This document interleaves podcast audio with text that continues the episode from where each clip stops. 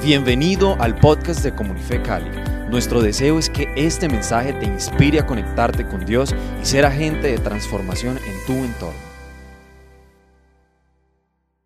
¿Cuántos están listos para oír la palabra? ¿Cuántos quieren recibir hacia su vida? Vamos a abrir un texto que el Señor ha puesto en mi corazón para compartir en este día. El texto está en Mateo capítulo 8, versículo 5. Mateo 8, 5. Voy a hablar acerca de cómo tener una fe maravillosa. ¿Cómo se llama el título? ¿Cuál es? ¿Cómo tener una fe maravillosa? Si tú y yo estamos aquí hoy sentados es porque nuestro anhelo, nuestro deseo, el deseo de nuestro corazón es poder tener una fe que mueve montañas, que nuestra fe traiga resultados, que nuestra fe nos permita realmente agradar a Dios en nuestra, nuestra vida diaria. Y hay eh, un texto que es, eh, o sea, me impacta porque en el texto vamos a ver un ejemplo de la fe maravillosa de un centurión.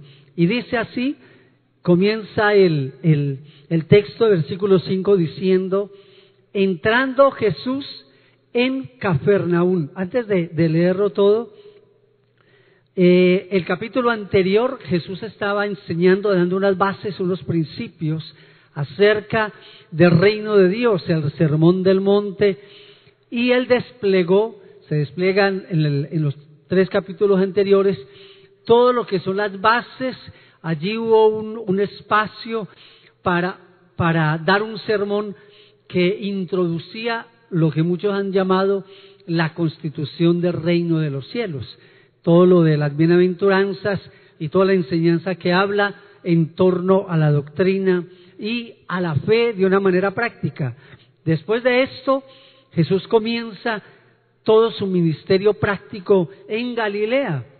En el versículo 1, para contextualizar, Jesús empieza aquí y a administrar el ministerio público, a hacer milagros, sanidades. Aquí viene el primer milagro público. Aquí está, versículo 1, dice que cuando descendió Jesús del monte, le seguía mucha gente. Y he aquí, vino un leproso y se postró ante él diciendo, Señor, si quieres, puedes limpiarme. Aquí nos habla de un leproso, luego nos habla del centurión, luego nos habla de la viuda de, del hijo de la viuda de Naín. En Lucas, capítulo 7, uno es un texto paralelo. Lucas y Mateo, dos evangelistas que narran este mismo acontecimiento con el centurión. El uno, Mateo está más enfocado hacia el pueblo judío y resalta más en este texto lo que fue la, la receptividad y toda la, la manera como este hombre vivió y practicó la fe de tal manera que asombró a Jesús. Por eso hoy quiero hablarte acerca de cómo tener una fe maravillosa, una fe que realmente podemos decir, Dios busca siempre hombres y mujeres de fe, hombres y mujeres que muestren cómo poder agradar a Dios. Así que dentro de este contexto empieza así el versículo, el capítulo 8, versículo 5. Entrando Jesús en Cafarnaún, en ese lugar de Cafarnaún, en Galilea, era, fue el lugar donde Jesús más se mantuvo, donde vivió, donde el ministerio público, desde allí es donde él más que todo ministró. Vino a él un centurión, y vamos a estar mirando algunas de las cosas. Aquí hay tres personajes en esta historia. Uno, el centurión. Dos, Jesús. Y tres, el siervo del centurión, aunque él está, está de una manera pasiva porque él nunca está físicamente. Básicamente está la vida del centurión y está la vida de Jesús. Y mira lo que habla de este centurión. ¿Usted sabe quién era un centurión en la época de Jesús? ¿Quién era el centurión? Era un soldado. Más allá de un soldado, era, como hoy en día podemos llamar un capitán, era una persona, el centurión básicamente representaba, era un representante romano que comandaba una legión entre 80 y 100 hombres. Es decir, tenía una autoridad, un hombre de autoridad, de gobierno. Entonces imagínate, y en Israel los centuriones no eran para nada, para nada ni respetados ni amados, porque era una persona invasora que había tomado autoridad y, e imponía todo lo del reino romano, todo lo del imperio romano. Así que no era una persona que tuviese eh, realmente, podemos decir, favor con el pueblo. Sin embargo, aquí nos está hablando de este hombre, además, al tener soldados romanos, al tener, muchas veces vemos, y tristemente en nuestra cultura, que cuando a veces ciertos militares que no entienden todavía lo que es en un servidor público y a veces se usa la fuerza o el abuso de autoridad o muchas veces eh, el poder para realmente estar por encima de. Así que este centurión romano, esa era la imagen que tenían de él. Sin embargo, el texto comienza con algo no usual, que se viera a un centurión, que dice aquí, vino a él un centurión romano rogándole, rogándole. Desde ahí el texto empieza como ¿Cómo así que un centurión ruega al Señor? Y ese centurión tiene una particularidad. Voy a leerles en el, eh, en el capítulo 7 de Lucas 1, que es el texto paralelo, dice, después que hubo terminado todas sus palabras al pueblo que le oía, entró en Cafarnaún. Y el siervo de un centurión, a quien éste quería mucho, estaba enfermo y a punto de morir. ¿Cuál era el asunto del ruego del centurión? No era, el centurión no estaba rogando algo por él, estaba rogando, pero porque él tenía el hijo de un siervo, y, es, y aquí dice en Lucas que el hijo de este siervo, a quien él, y aquí narra algo del centurión, dice que este centurión, como cosa curiosa y diferencial, dice que este centurión eh, tenía un siervo y el hijo de ese siervo estaba enfermo, pero dice que ese centurión amaba mucho a este siervo. Y empieza a resaltar unas características de este hombre, porque al final de la historia es que Jesús le asombra la vida de este centurión. Le asombra porque ese centurión nos va a mostrar hoy algunos elementos que se requieren para poder tener una vida, una, una fe maravillosa, una fe que logra resultados. Y dice que este centurión, por un lado, quería mucho a este siervo. Y este hijo del siervo estaba, eh, este siervo estaba enfermo y dice en Lucas, estaba a punto de morir. Hay una diferencia entre Lucas y Mateo, porque en Mateo nos dice que el centurión fue rogándole a Jesús.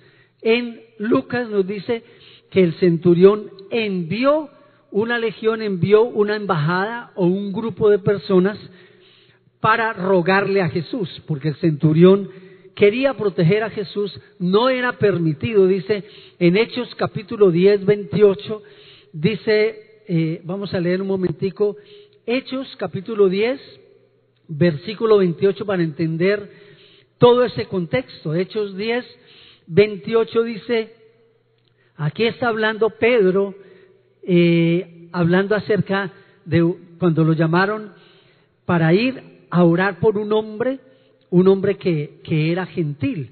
Porque los judíos, dice acá, vamos a leer desde el 26, Hechos 10, 26. Más Pedro le levantó diciendo, levántate pues yo mismo soy hombre, cuando le estaban adorando por un milagro que hizo, y hablando con él, hablando de Pedro, entró y halló a muchos que se habían reunido.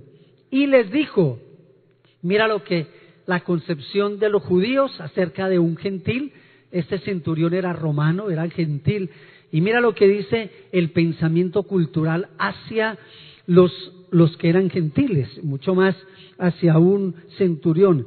Y dice en el 28, y les dijo, vosotros sabéis cuán abominable es para un varón judío juntarse o acercarse a un extranjero. Ese contexto cultural es que un centurión romano, ese centurión estaba separado, podemos decir, acerca de culturalmente, religiosamente, culturalmente, el centurión romano era una persona al cual el judío decía nosotros no podemos acercarnos, mucho menos entrar a su casa. Así que de entrada vemos aquí a Jesús que este centurión estaba pidiendo al maestro hacer algo que inclusive estaba en contra de la misma fe de ellos, de la misma contexto cultural. Y es muy importante entenderlo porque aquí también nos deja ver, aquí nos deja ver el texto, cómo en el, eh, lo que Jesús estaba haciendo aquí nos está mostrando a un Jesús con un corazón compasivo que no hace exclusión de personas. Mira lo que dice Jesús, cómo le respondió a este hombre, a este centurión. Vuelvo a Mateo 28, dice que este hombre vino rogándole, Señor, mi criado está postrado en casa, paralítico, gravemente atormentado. Este hombre tenía a un, a un siervo con varia, una condición muy fuerte, física, espiritualmente, ahora que el pastor Luis Fernando y Claudia estaban ministrando, había en mi corazón un sentir muy, muy fuerte hoy de ver realmente, eh, creo que Dios nos está llamando y, y es más y más palpable que la iglesia de Jesucristo podamos romper con los prejuicios religiosos, sociales, lo que a la iglesia del Señor la está separando del mundo, de nuestra familia, de nuestros vecinos, de la misma sociedad, del mismo gobierno. Creo que hay algo, lo primero que quiero que miremos hoy de una fe sencilla, de una fe maravillosa, es lo que vemos en la misma vida de Jesús. Que Jesús, cuando le dijeron, cuando escucha a esta legión enviada por el paralítico, o el paralítico como, perdón, del centurión, como dice aquí en Mateo, es que Jesús no se puso, no, no puso ninguna, ningún filtro, Jesús no lo pensó, Jesús no se puso a mirar la tradición, mira lo que le responde Jesús.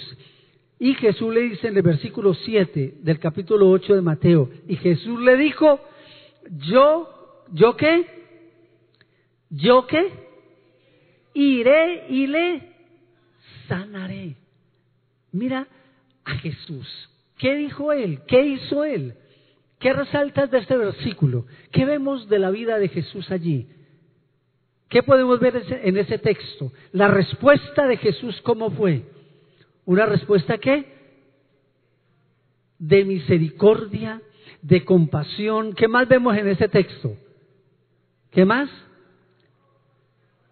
Él fue diligente. Fue, o sea, cuando él oyó que este centurión estaba rogando y viendo la compasión del corazón de este hombre, por favor te ruego, ven a mi casa porque tengo a un siervo que está muriéndose, te necesito. Así que Jesús, lo primero que vemos allí en ese texto es esa diligencia, ese corazón de Jesús, que de una vez él dijo, yo iré y yo le sanaré.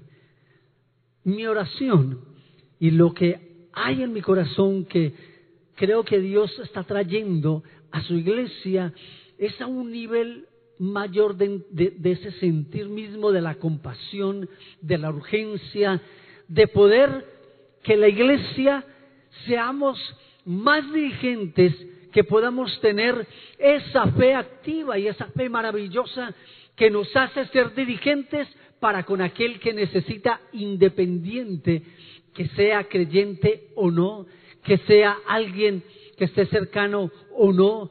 Mira todo lo que Jesús tuvo que romper. En el, los versículos anteriores que leí acerca del leproso, también había una, un filtro cultural, había unas leyes, eh, de, unas leyes en la salud pública no se le permitía a una persona, a un leproso, acercarse a otras personas. Mínimo tenía que caminar a dos metros de distancia. Si esta persona tenía la lepra en un nivel muy alto, demasiado, demasiado ya en mucho detrimento, tenía que estar como mínimo a 50 metros de distancia. Y la ley, tanto religiosa, la ley eh, también de, salud, como la ley también en cuanto a, la ley civil, le prohibía a una persona acercarse a un leproso. Y mira lo que dice en el versículo anterior, en el capítulo 8 de Mateo, lo que Jesús hizo. Y he aquí, vino un leproso e hizo algo que no le ha permitido. Se postró ante él. Señor, si quieres, puedes limpiarme. Y Jesús en el, en el versículo 3, ¿qué dice? Mira lo que hizo Jesús. Jesús extendió la mano y le tocó. ¡Wow! ¿Qué estaba haciendo Jesús ahí? Estaba rompiendo tradiciones. Nos está mostrando que para Jesús, Jesús está pasando por encima de las tradiciones culturales, religiosas, aún de la misma salud, y mostrando un toque directo, en este caso con el leproso, y el Señor le dijo, quiero ser limpio, y al instante su lepra desapareció. En este otro versículo nos habla con el centurión que había una, una barrera también, y era que no se le podía acercar y mucho menos entrar a su casa. Sin embargo, mira lo que Jesús, cómo respondió. Yo creo que hoy hay una deuda que la iglesia cristiana tiene. Yo creo que tenemos, y Dios nos está hablando por alguna razón, Dios está hablando a su iglesia que nosotros necesitamos tener una diligencia, la misma diligencia que vemos en Jesús, que vemos en el centurión para con el que está necesitado, con el que padece. Esa, yo creo que hay hoy en día la iglesia ha estado como hemos estado como en una burbuja, los templos se han vuelto burbujas donde nosotros somos creyentes acá, pero nos olvidamos del necesitado, de, aquella persona que sufre, aquella persona que está realmente clamando por un toque, como lo hizo el leproso, así como lo hizo Jesús con el leproso, de ir y tocar. ¿Cuántos a nuestro alrededor nos están están esperando de la compasión de Jesús. Como alguna vez lo compartí aquí el año pasado que estábamos en Dallas en un congreso sobre precisamente todo esto de cómo la iglesia conectarse con la sociedad. Ahora el pastor Luis Fernando estaba hablando de lo que tenemos en la, en la ciudad, esos mundiales que hemos estado teniendo aquí en, en Cali, en Colombia. Qué importante es que nosotros eh, eh, debamos estar conectados con, con lo que, con el mundo. Yo creo, aún a nivel gubernamental, una de las cosas que están pasando en este gobierno actual, si hay algo, una puerta que sé que va, hay muchas cosas a nivel espiritual, a nivel de las leyes públicas, de la política pública que va a tocar a la iglesia, sé que hay un desafío muy fuerte porque se están cambiando cabezas en las ministerios. Y sé que tenemos un gran desafío como iglesia frente al cambio de gobierno, porque lo que gobierna en sí son hombres, pero realmente lo que hay detrás de estos hombres son cosmovisiones, formas de ver, formas de eh, cómo ellos conciben a Dios o no, si son temerosos de Dios o no. Pero sí hay algo en que la iglesia necesitamos entender, que tenemos que buscar los espacios donde nosotros debamos hacer presencia, pero no desde eh, necesariamente el ámbito político, como un activista político, sino básicamente como un creyente para poder llevar la luz del Señor, poder llevar el toque del Señor, poder estar en esas instancias públicas, en esas instancias inclusive de gobierno, en las HAL, en todas esas partes que tiene que ver donde se requiere nuestro corazón compasivo. La iglesia, amén, vamos a aplaudir al Señor por esto. La iglesia, la iglesia necesita romper ese molde como, digamos, como hemos estado mostrando al mundo. Eh, cuando hablaba ahorita de esto de Dallas es porque ayer escuché una frase que para mí ha sido como un desafío. Y la frase de, de, uno de los conferencistas dijo que la iglesia era más conocida por lo que rechaza que por lo que modela. La iglesia es más conocida porque nosotros señalamos, juzgamos. Entonces, cuando vemos, por ejemplo, el mundial que acaba de haber en la ciudad, que para nada está de acuerdo con la palabra, que no estamos de acuerdo. Sin embargo, muchas veces nosotros estamos tan aislados, estamos más en el señalamiento del pecado, del pecador, de, de las prácticas pecaminosas, pero tampoco estamos presentes con la compasión, con la misericordia, no estamos realmente, pareciera que lo único que quisiéramos, estuviéramos preocupados es por nuestro propio bienestar y por nuestro culto que no nos toquen. Pero realmente necesitamos tener ese corazón de Jesús, ese corazón que Él tuvo. Y en este caso estamos hablando, por ejemplo, en este texto, de dos personas separadas de la sociedad. El uno por la lepra, una separación eh, a causa de una condición física, pero el otro una separación por causa de una condición política, de un puesto de gobierno, por representar de pronto a un gobierno opositor, pero igual en ambos la sociedad e inclusive como iglesia hacemos separación. Pero vemos a Jesús aquí que Jesús está viendo la oportunidad en medio de la necesidad que la gente tiene de compasión. Seguimos acá y dice, entonces Jesús le dijo, iré y le sanaré. Y respondió el centurión y dijo, mira esta, esta reacción del centurión. ¿Cuál fue su reacción? Él le manda una embajada y le dice, ven para sanar a mi siervo. No sé si él estaba esperando que eh, fuera de la casa, lo que fuera. Sin embargo, el centurión se maravilló. Esa es la primera, la primera parte que yo quiero que veamos acerca de una fe maravillosa.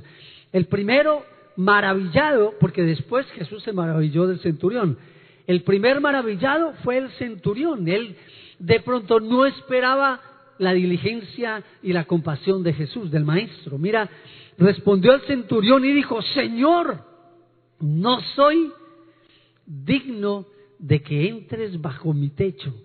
Solamente di la palabra y mi criado sanará. Wow. ¿Qué fe tenía este siervo? ¿Qué dijo él? Primero, mire ese asombro de él. El centurión le dijo, Señor, ¿cómo así que vas a venir a mi casa? Él era consciente, al ser un empleado público y ser un invasor del imperio opositor a Israel, había invadido su cultura, había invadido y había tomado autoridad. Él representaba un imperio romano, un imperio pagano, y era consciente que para los judíos les era prohibido entrar a una, a una casa gentil. Sin embargo, Jesús viene y él lo quiere proteger y le dice, Señor, yo no soy digno de que entres bajo mi techo. Solamente di la palabra y mi criado sanará. ¿Qué ves tú en esa afirmación de este centurión? ¿Qué vemos en, en este centurión? Vemos fe, vemos a un hombre lleno de fe. Vemos a un hombre lleno de esa, de esa fe maravillosa que él en medio de, en medio de ver, venga a ver que aquí no me, ya, en medio de ver esto en su corazón, nos permite disfrutar de algo muy importante y es disfrutar de ver a un hombre con una humildad. Este centurión no vino realmente por él mismo, no tuvo en cuenta su autoridad, sino que él se humilla, él ruega y luego vemos algunas de esas características en este, en este hombre. Quiero volver aquí al texto, Mateo 8, y nos dice, ¿qué nos dice acerca de este hombre? De, este hombre, dice. Número uno, podemos ver, ver en el centurión su humildad. Él no va por algo personal, va por otro. Este hombre también se siente indigno de presentarse personalmente al Señor. Es más, en Lucas dice que envió una embajada primero, envió unos ancianos, dice en Lucas que él envió una embajada de ancianos, que eran ancianos reconocidos, que eran ancianos judíos, y esos judíos en Lucas le está diciendo al maestro, a Jesús, mire, este hombre hace mucha piedad, ayuda mucho económicamente, nos construyó una sinagoga, es respetuoso, por favor, atiéndelo. Este hombre muestra un respeto, mira lo que dice, yo no soy digno que tú entres en mi casa. También nos muestra que la fe de este centurión era una, una, una fe realmente vibrante, era una fe, era una fe que realmente veía que él conocía del Señor, que él era un hombre temeroso de Dios a pesar de ser romano. También vemos en este hombre un corazón compasivo, un corazón tierno, un corazón eh, que realmente se daba por el otro. Este hombre apenas oyó de Jesús, oyó del Maestro, inmediatamente envió una comisión para decirle, ven por favor, la única alternativa, él había apoyado económicamente, había apoyado de todas las formas. Sin embargo, dijo, solamente tú lo puedes sanar. Ven, es más, al final le dice, solo di una palabra. Qué reverencia y qué respeto tenía por Jesús y por su dignidad. Cuando él dice yo no soy digno, no solamente se sentía indigno él en lo personal, sino que él decía mi casa no es digna de que tú entres en ella. Ese concepto que tenía él de, su bajeza, de su propia, aún verse realmente como una persona realmente necesitada de él. Y yo veo algo en este centurión que yo creo que hoy en día a veces nos, nos falta mucho. Él tenía un concepto de reverencia, de honor, de dignidad, de majestuosidad de Jesús, que muchas veces nosotros no lo tenemos. Este hombre podía ver su necesidad apremiante de él, pero veía en Jesús esa dignidad, veía esa reverencia que yo creo que necesitamos nosotros recuperar y ver a Jesús en esa reverencia. Y hay algo más que vemos, que veo aquí en esta, en esta, en este centurión. Este centurión deposita su confianza total en, Jesús y le pide decididamente que venga y sane a, su, su siervo. No solamente eso, hay algo más que él reconoce. Él reconoce la autoridad y el poder de Jesús. ¿Qué reconoce ese centurión y le dice, tú eres, mira lo que le dice, no tienes necesidad de venir hasta aquí. O le dice, tú solamente di una palabra y esto será suficiente. Pero mira lo que le dice, cómo le dice él. Le dice el centurión, no soy digno que entres en mi casa, bajo mi techo, solamente di la palabra y mi criado sanará. Porque también yo soy qué? Yo soy hombre bajo autoridad y tengo bajo mis órdenes soldados. Y digo a este ve y va, y al otro ven y viene, y a mi siervo hace esto y lo hace. Qué tremendo, qué concepto de autoridad tenía este centurión. Pero hay algo que él dice primero, yo soy un hombre que bajo autoridad. Eso a mí me ha movido piso. Yo hice el, el, devocional la semana pasada, fue con este texto, y el Señor me preguntaba a mí, ¿eres tú un hombre bajo autoridad? ¿Soy yo un hombre que respeto las autoridades? ¿Estoy yo bajo una autoridad espiritual? ¿Soy yo consciente o yo vivo mi vida sin rendición de cuentas, hago lo que me parece? Me llama la atención de este centurión. Este centurión tenía una claridad de cómo todo funciona por el principio de autoridad. ¿Quién gobierna sobre mi vida? Mira lo que él dice. Tú eres le está reconociendo a Jesús como Él es la máxima autoridad, que eso significa Quirios, y le dice, Señor, no soy digno. Le está reconociendo como el Quirio, lo está hablando un romano, tú eres el Señor. A ti se te ha delegado toda autoridad. Tú eres el rey de reyes, tú eres el señor de señores y tú tienes el poder para que ni siquiera vayas, sino tú manda la palabra, ordena y se hará.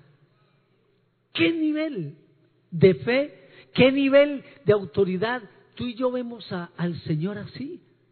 Hoy cuando estaba ministrando durante la alabanza, cuando los pastores estaban ministrando, Luis Fernando y Claudia, ¿eras tú consciente que no eran ellos, sino que estaban hablando la palabra del que reina, del que gobierna? Es su palabra. Y este siervo le dijo, solamente basta con que tú lo digas. Y así como los, los romanos, los soldados, yo les digo que vayan y van. Yo les digo que vengan y vienen. Yo le digo a uno de mis obreros, uno de mis siervos, haz esto y lo hace. Así es la palabra en la boca de Jesús. Cuando tú lo dices, es suficiente para sanar, para limpiar, para perdonar, para transformar nuestra vida. Tenemos nosotros esa conciencia y ese reconocimiento de la autoridad y la majestuosidad de nuestro Rey.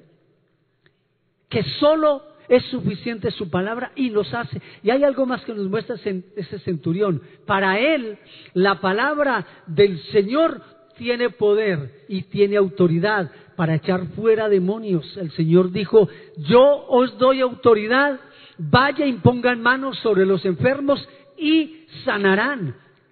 Los demonios, los que están atormentados, serán liberados.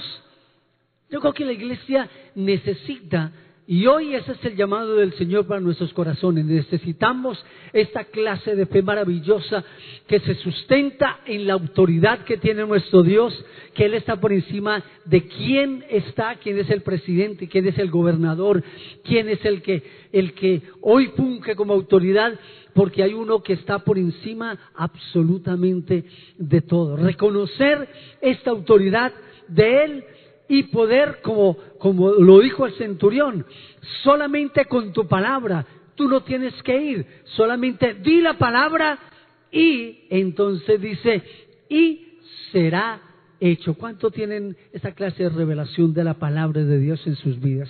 Y yo te pregunto, ¿estás tú, vives tu vida bajo la autoridad de Dios? ¿Qué tanta respeto, reverencia y reconocimiento tenemos del poder que hay en la escritura, en la palabra de Dios. ¿Qué tanto apego hay por la palabra de Dios en tu vida y en mi vida? ¿Qué tanta reverencia y reconocimiento hay? Y mira lo que dice, después de esto, dice, y al oír esto Jesús, al oír Jesús, se maravilló, se asombró cuando vio a este hombre. La palabra que usa de autoridad es la palabra exousia, que significa un poder, una manifestación, que significa control y gobierno. Y el Señor aquí está diciendo que al ver tanta fe, al ver a este hombre, su compasión, su humildad, su entrega, su reverencia, se maravilló y dijo a los que le seguían, de cierto os digo que ni aún en Israel he hallado tanta fe. Se maravilló el Señor. Yo te pregunto, ¿será que el Señor se puede maravillar de la fe que yo practico?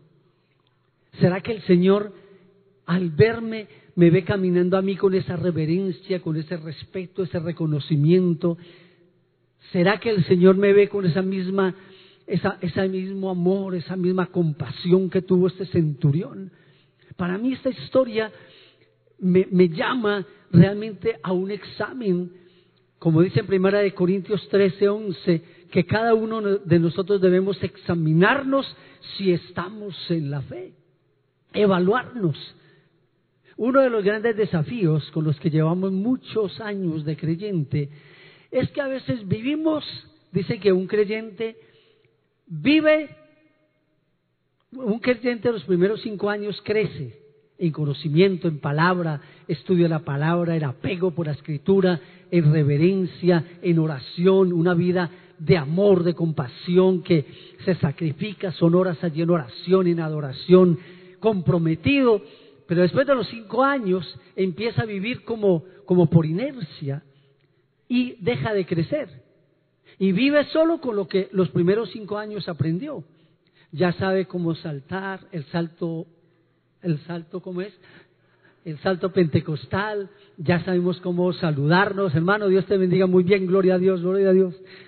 Pero realmente a veces perdemos la pasión, perdemos el fuego, perdemos la reverencia por la palabra, por la escritura, la reverencia por Dios. Y este hombre aquí fue tanto el impacto que Jesús tuvo al verlo que Jesús se maravilló. Hoy yo quiero animarte. Hoy el Señor nos dice, yo quiero impactarme. El Señor está buscando hombres de fe. Dios está buscando, dice, cuando uno regrese, Él se pregunta, ¿hallaré fe en medio de Israel? ¿Hallaré fe en mi iglesia? ¿Qué tantos desafíos de fe estás teniendo tú, estoy teniendo yo? Estoy siendo obediente al mandato, al llamado. Y dice acá cómo termina, dice, de cierto os digo que ni aun en Israel he hallado tanta fe. Y os digo que vendrán muchos del oriente, eso solo lo dice Mateo, en Lucas no lo dice así, vendrán muchos del oriente y del occidente y se sentarán con Abraham e Isaac y Jacob en el reino de los cielos. Más, mira cómo termina la historia, más los hijos del reino serán echados a las tinieblas de afuera. ¡Wow! Esta historia maravillosa termina con un desafío negativo y dice, los reinos, los hijos del reino, y está hablando Mateo está hablándole a los de Israel. Recuerda que los judíos rechazaron a Jesús. Que los judíos, aquí hay un contraste en esa escritura, porque Mateo, el propósito de Mateo es resaltar la infidelidad y la desconfianza, la incredulidad de los judíos en contraste con la fe de un centurión romano, de una persona que realmente no era parte del pueblo judío, de una persona pagana. Y eso es lo que está resaltando Mateo. Por eso este texto no lo encontramos en Lucas, que es enfocado en el gentil y Lucas resalta la fe de ese hombre. Así que Jesús dijo, y Jesús una vez al decir esto dice, más los hijos del reino serán echados a las tinieblas de afuera. Allí será el lloro y el crujir de dientes. ¿Qué estaba diciendo Jesús aquí?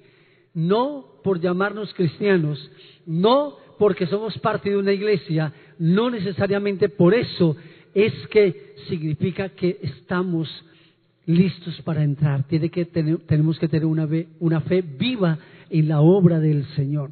Tenemos que tener una comunión, así como dice Mateo 25 al final, que dice la palabra que cuando el Señor venga, Él, muchos le dirán, cuando venga el Señor les dirá, apartaos de mí, hacedores de maldad, porque dice, yo nunca os conocí hacedores de maldad. Y habla de dos cosas, intimidad, intimidad. Esta semana estábamos algunos de los apóstoles del equipo del Consejo Apostólico hablando de la diferencia que encontramos en la escritura entre la comunión y la intimidad. El paso más profundo de un creyente es tener comunión con Dios, pero aún de tener comunión con Dios es tener intimidad con Dios.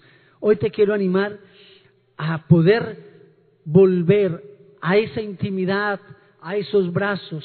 Y dice aquí al terminar, es decir, lo que quiero decir con esto, cómo termina Jesús diciendo que no necesariamente por llamarnos cristianos, es porque realmente somos cristianos. Mire, el hecho de que yo vaya a una a una mm, oficina, no, una oficina no, vaya yo a una cita médica o un médico, vaya yo a una clínica, no por entrar en una mm, oficina o en oficina no, un consultorio médico, yo soy médico. No porque yo voy a la iglesia, soy cristiano. Es por la obediencia, es por la diligencia, es por la reverencia. Y eso es lo que el Señor está diciendo. No te quedes como los israelitas, nosotros somos el pueblo de Dios, pero vivía apartado de Dios. Y luego termina diciendo Jesús al hombre, entonces dijo al centurión, ve, mira cómo termina Jesús diciendo al centurión, ve y cómo creíste, te sea hecho. ¿Cómo creyó él? ¿Qué clase de fe tuvo él? Mira lo que dijo.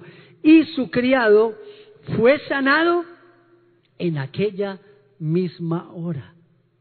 Qué tremendo.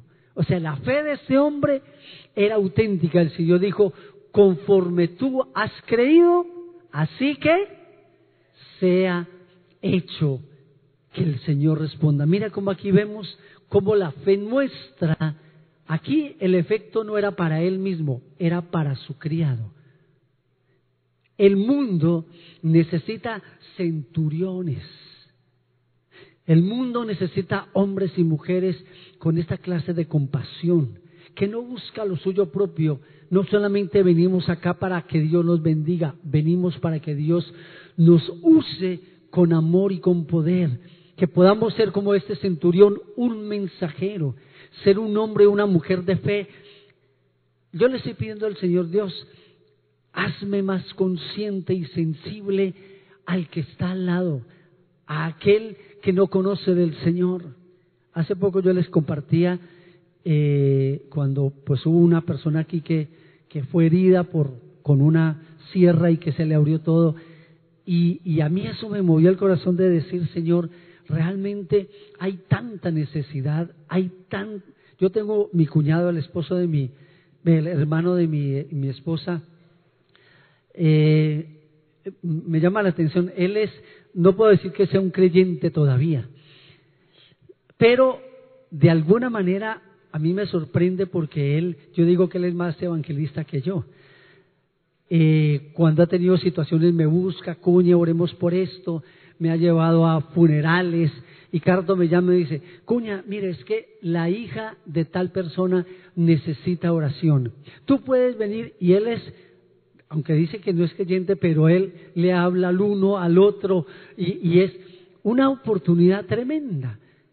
El mundo necesita de ti y de mí para que podamos mostrar el amor, la compasión de Dios. Permitamos que nosotros seamos usados de Dios. ¿Cuántos quieren ser usados? Quieren ser que Dios se maraville de tu fe, una fe vibrante, una fe que tiene una mano extendida siempre al leproso, al necesitado.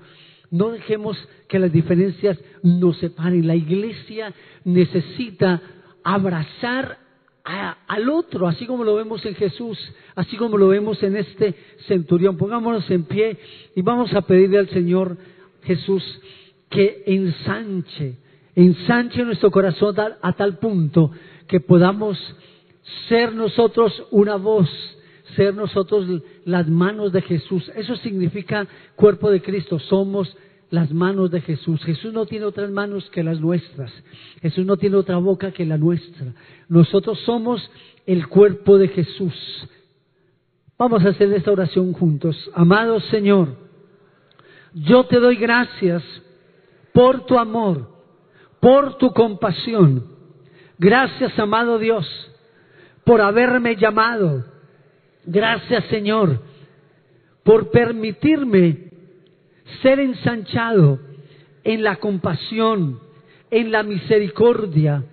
Hoy, Señor, yo te doy gracias, porque yo reconozco que mi propia fe necesita ser levantada, afirmada, Dame, Señor, la compasión por el que lo necesita. Hoy yo pido perdón porque he tenido ciertos filtros y he tenido, Señor, una separación por tantas cosas. Líbrame, Señor, de hacer acepción de personas y permíteme, Señor amado, ser dirigente en la gran comisión, en la compasión. Usa mis manos, usa mis pies, usa mi boca para proclamar. Señor, dame oportunidad de tener encuentros divinos. Abre puertas para yo poder llevar salvación, para darte a conocer Gracias, amado Señor, por la compasión, por el ejemplo, por el modelo que tú eres, que has sido por el necesitado. Gracias, Señor. Hoy te bendigo, hoy te doy gracias, Señor, en el nombre de Jesús. quiero terminar leyéndoles en el libro de Lucas un versículo que aquí está, a ver, siete, vamos a ver si lo encuentro, yo lo anoté en algún lugar. Eh, Lucas, bueno, es que cuando esta mujer, cuando esta mujer, la viuda en ahí, no, mensajeros de Juan el Bautista, no. Eh, no, estoy buscando el versículo en que ya Jesús en el lugar, en el hogar de Simón el fariseo, porque aquí es en donde viene, donde viene lo que Jesús le dijo, le dice a, a, el corazón de ese texto, dice, uno de los fariseos rogó a Jesús que comiese con él. Y habiendo entrado en casa del fariseo, se sentó a la mesa. Entonces una mujer de la ciudad que era pecadora, al saber que Jesús estaba a la mesa en casa del fariseo, trajo un frasco de alabastro con perfume y estando detrás de él a sus pies llorando, comenzó a regar con lágrimas sus pies y los enjugaba con sus cabellos y besaba sus pies y los ungía con el perfume. Cuando vio eso el fariseo que le había convidado, dijo para sí, ah, este si fuera profeta, conocería quién y qué clase de mujer es la que le toca. Esa separación, siempre el, el religioso, el cristiano religioso, siempre va a buscar lo que lo separa y no lo que lo conecta. Y mira, dice, entonces respondió Jesús y le dijo, mira esta lección, no quiero salir sin que leamos esta lección. Mira lo que le dice. Entonces respondiendo Jesús le dijo, Simón, no, perdón, eh, cuando vio esto el fariseo que le había convidado, me perdí. Entonces respondiendo Jesús le dijo, Simón, una cosa tengo que decirte.